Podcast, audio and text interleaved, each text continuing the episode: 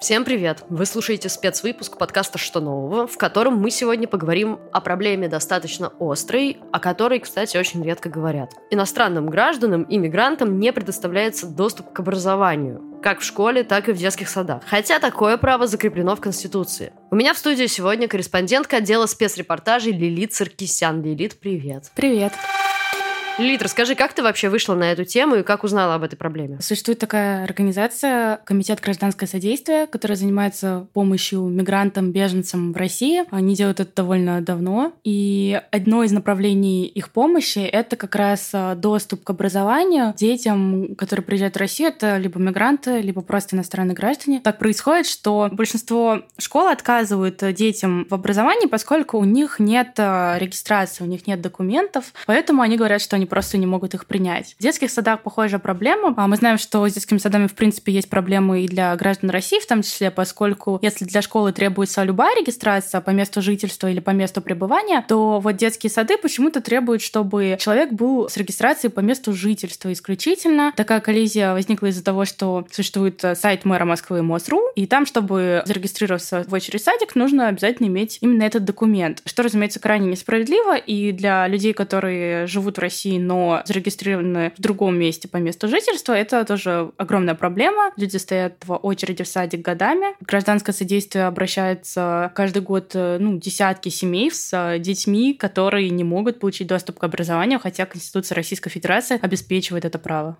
прошел онлайн-фестиваль. Он назывался «Дай знать». Это был фестиваль, организованный гражданским содействием. Цель этого онлайн-фестиваля заключалась в том, чтобы вообще рассказать о такой проблеме. Там целый день читали лекции об образовании в самом широком смысле слова очень разные люди. Это была писательница Людмила Улицкая, это был и научный просветитель Александр Панчин. И в рамках этого онлайн-фестиваля мы поговорили с несколькими детьми, которые не смогли получить доступ к образованию в России. Мы обсудили эту проблему с юристом гражданского содействия Марией Красовой и с главой комитета Светланой Ганушкиной. Расскажи историю этих детей, что у них произошло. Это два молодых человека. Одного зовут э, Бахрула, и это гражданин Узбекистана. Другой мальчик — это Босс. Он э, выходит с Демократической Республики Конго. Меня зовут Босс. Я родился в Демократической Республике Конго 2001 года, 4 января. Приехал в Россию, мне было 9 лет. И когда я приехал в Россию, мне получилось учиться здесь э, нормальную школу. Я научился говорить русского языка благодаря телевизор. Мультик много смотрел и фильмы. И так до сих пор я говорил, говорил. Не четко, конечно. А потом я узнал от центра такие же дети. Там мне научили грамотно писать, читать и проговорить. Хотя до сих пор я еще учусь, чтобы улучшать свой язык. Мама его до этого была в России, она здесь училась на экономиста, получала высшее образование, но так и не получила. Потом она решила переехать со своим ребенком, и они сразу стали искать школу. Но школы им отказывали, поскольку не было никаких документов, никакой регистрации. Поэтому они спадались как раз в этот самый фонд гражданское содействие. Там им рассказали о том, что существует такой центр «Такие же дети» называется. Там работают волонтеры, которые обучают детей мигрантов, иностранных граждан русскому языку, английскому языку, математике. То есть предоставляют какие-то базовые знания, ими там занимаются, то есть ребенок не остается без какого-либо совсем образования. То есть получается, что доступ к школьному образованию он так и не получил? Нет, он так и не получил его. Это на самом деле для него, если не трагедия, то очень большое расстройство. Он не хотел сидеть сложа руки дома, поскольку родной язык для него французский, а по-русски он даже не говорил. То есть он получил получил эту возможность выучить русский язык, но полноценного образования, такого, как э, имеют все дети, прошедшие через общеобразовательную российскую школу, у него, конечно, нет. Это мешает ему дальнейшее получать образование? Он мне сказал, что он хочет получить высшее образование в России, тем более сейчас у них есть а, статус, они получили временное убежище. Но может возникнуть проблема, конечно, потому что у него нет а, аттестата о среднем образовании, который требуется в вузах. У него есть младший брат, его зовут Бази. Он а, родился уже в России, Ему сейчас 9. С самого начала он не говорил по-русски, но он довольно быстро выучил язык, потому что гонял по улицам, и сперва он мешал все это. Но Бази смог попасть в частную школу. Это школа Святого Георгия, и так вышло, что ему оплачивают образование. Это, к сожалению, не может делать семья, но нашелся человек, который был готов оплатить ему частную школу. Бази с нами тоже поговорил э, во время этой онлайн-конференции. Это очаровательный мальчик. Он э, рассказал, что ему тоже не нравится сидеть дома, ему нравится ходить в школу, потому что у него там друзья. Э, вообще его любимый предмет — это вязание. И э, вообще он нас всех э, очаровал. Хорошо, расскажи про историю других детей. Да, с нами также поговорил молодой человек Бахрула, уже совсем не ребенок, ему исполнилось 19 лет, но школу он закончил только в этом году. Так получилось, потому что во время своего 10 класса в середине он приехал с семьей в Россию. Ему очень хотелось получить в России образование, поскольку сам он говорит, что в Узбекистане оно значительно хуже. Они приехали в Москву и стали подавать вообще чуть ли не во все школы, которые были доступны, документы. Бахрула, как рассказала нам юрист Мария Красова, крайне светлый мальчик. У него была огромная кипа грамот, олимпиады выигранные по химии, физике, биологии. И когда юрист гражданского содействия обращалась к школам, говорила, что для вас это будет удача, если вы возьмете такого светлого ученика с таким ясным умом, они все отказывали. А в одной школе, уже номер даже не помню, директриса даже э, моему отцу говорила, что она вообще не хочет нас брать, брать вот этих узбеков, ну, на, по нации узбек, типа среднеазиатских, она вообще не любит, и что не хочет, чтобы вообще мы тут жили. Так, на самом деле, прошла целая четверть, то есть он уже потерял время, ему пришлось вернуться в Узбекистан, и там ему пришлось пройти 10 класс заново. То есть он потерял время, школу он закончил там, но на самом деле это удивительная история, но как мы все знаем, в вузы поступать иностранным гражданам довольно легко. Если школы на каких-то российских основаниях или на основаниях отсутствия документов не принимают детей, то вузы делают это достаточно легко и радостно, поскольку для них это на самом деле тоже важно, чтобы были иностранные студенты, поскольку это влияет на показатели рейтинг вуза. А Бахрула, как раз, что доказывает его светлый ум, поступил сразу в два вуза, в СПБГУ и в Вышку, поступил на экономический факультет, поскольку а, в Вышке у него была стипендия, которая покрывала 70% образования, а в СПБГУ он поступил на бюджет, он выбрал СПБГУ БГУ, но сейчас занимается онлайн по Зуму, поскольку границы закрыты, но он все равно рад и говорит, что как только появится такая возможность, он, конечно, переедет э, в Петербург, будет там жить, будет там заниматься. История с хэппи-эндом. Хорошо, я знаю, что есть еще одна история с хэппи-эндом. Да, действительно, это история uh, уже украинского ребенка. Возможно, есть такое представление, что это касается только людей из, там, допустим, африканских стран или стран Ближнего Востока. На самом деле это, конечно, не так. А украинские дети, которые сюда приезжают, тоже страдают от такой проблемы. Мы поговорили с а, женщиной Земфирой, мамой такого ребенка.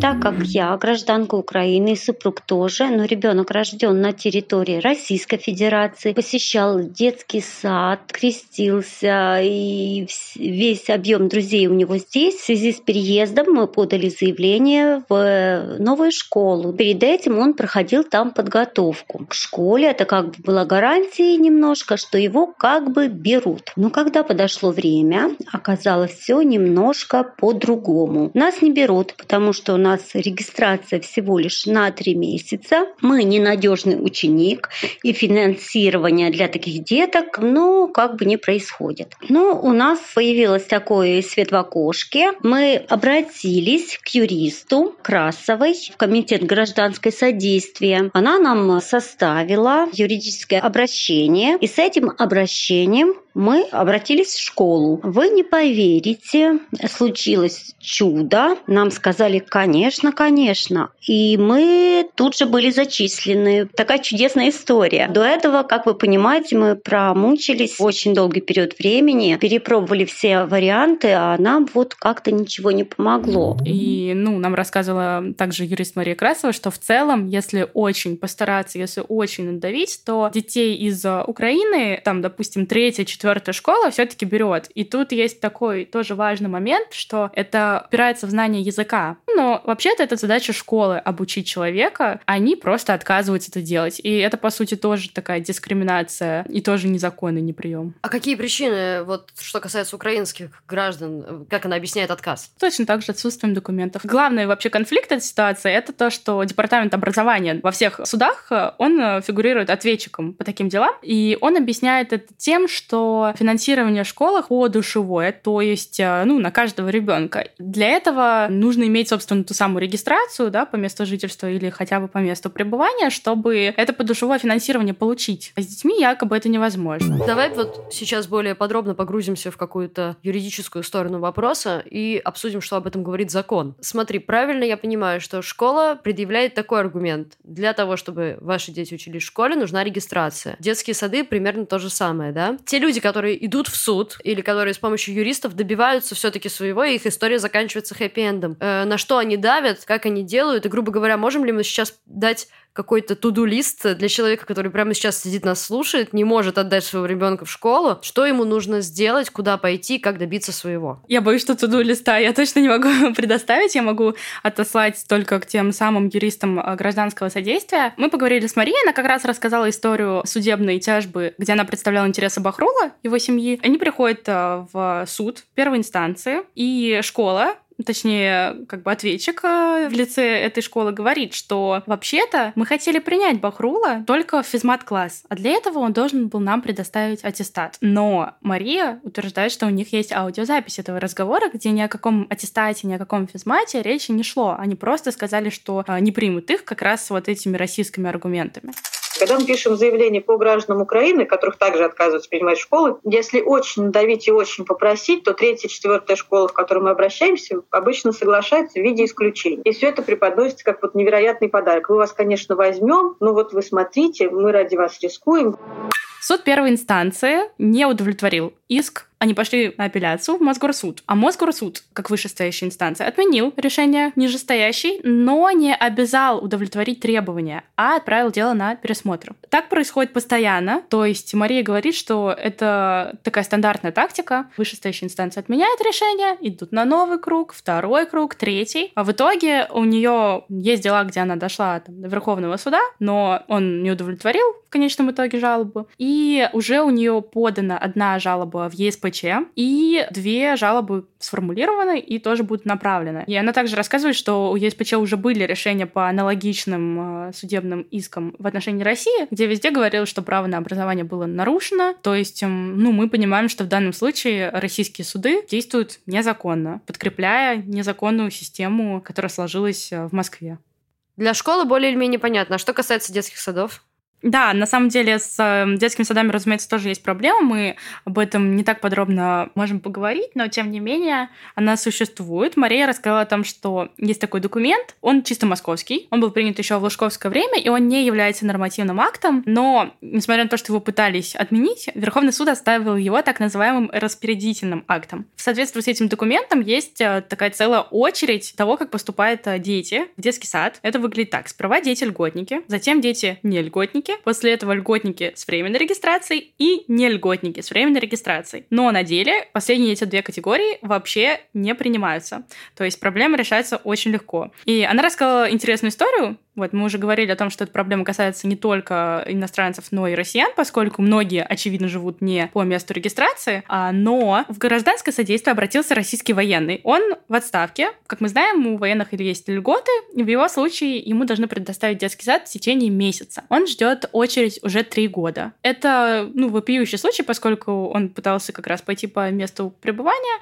Вот, то есть мы видим, что такие проблемы бывают даже не то, что у простых россиян, но у россиян как раз самыми такими очевидными видными в России льготами военными. Это на самом деле абсолютно не волнует детские садики, поскольку мы знаем, что в Москве, в принципе, проблема с детскими садами масштабная. Давай попробуем сейчас подвести какой-то итог, как с этим можно бороться или как сделать так, чтобы такого не происходило. Откуда мы можем взять позитивный пример? Ну, как мы поняли, обращаться в российские суды это не самый лучший вариант, потому что выиграть их почти нет вариантов, даже отмена решения ни к чему не приводит. Но можно обратиться за европейским опытом. Глава комитета гражданское содействие Светлана Ганушкина, например, рассказала про то, как это обстоит в других странах, в основном европейских. Она говорит, что там образование это не право, а обязанность. Дело в том, что во многих странах, европейских странах, не просто право, а обязанность, чтобы дети ходили в школу, это первая очередная обязанность родителей. Когда семья приезжает в страну до того, как прошла регистрация, до того, как мама, вот я знаю конкретно такую семью, наши журналистки, до того, как мама оформилась на работу, куда ее пригласили, оформила э, какую-то там регистрацию или что-то еще, что, ну, какой-то аналог, э, и сняла жилье, ей пришла просто бумага из э, органа образовательного, чтобы она немедленно привела своих детей в школу. То есть это прямая обязанность. И это совершенно естественно для государства, потому что государство, я уже сегодня это говорила, заинтересовано в первую очередь в том, чтобы распространять свою культуру и язык через образование. Это совершенно понятно. Была такая история, например. Беженцы из Чечни приехали в Норвегию, и они должны были отдать своих детей в школу, но они переживали за них, поскольку у них все-таки была психологическая травма. Они этого не сделали, отказывались. Но государство обязывало, поэтому им не предоставили какого-либо легального статуса, они не смогли там остаться. Мы как бы говорим об опыте в других странах, но можно вспомнить еще и Советский Союз. Как раз э, Светлана Ганушкина рассказывала о том, как в советское время там же все-таки был жесткий институт прописки, не было вот этой регистрации по месту жительства, регистрации по месту пребывания, там, где ты прописан, там ты и прописан. Но она говорит, что в то время, когда она жила еще в коммуналке, к ним каждую весну приходили люди, спрашивали, есть ли дети школьного возраста. Если да, то они были обязаны идти в школу, неважно, где они были прописаны. И потом они возвращались осенью и проверяли, пошли ли дети в школу. То есть это тоже была абсолютная обязанность. Почти как призыв в армию. Почти как призыв в армию, да. Но самое главное, что на самом деле есть такая правильная мысль, что образование для детей — это выгодно для государства. Это странно, если оно не хочет обучать своих же детей, тем более детей иностранных. Вот Светлана рассказала невероятную историю о том, как э, мальчик э, из Азербайджана не смог получить образование в России. Он э, переехал все-таки в Норвегию и там получил образование, и в итоге стал дипломатом, дипломатом норвежским. И она говорит о том, что он мог быть российским дипломатом. То есть мы упускаем таких светлых людей, упускаем возможность интегрировать их в российское общество и предоставить им возможность трудиться на благо России. Лилит, спасибо тебе большое за такой интересный разговор. Спасибо тебе. Это был спецвыпуск подкаста «Что нового?» Петрова, а меня зовут Надежда Юрова. Этот подкаст мне помогали делать редактор Арнольд Хачтуров и звукорежиссер Денис Никулин. До встречи!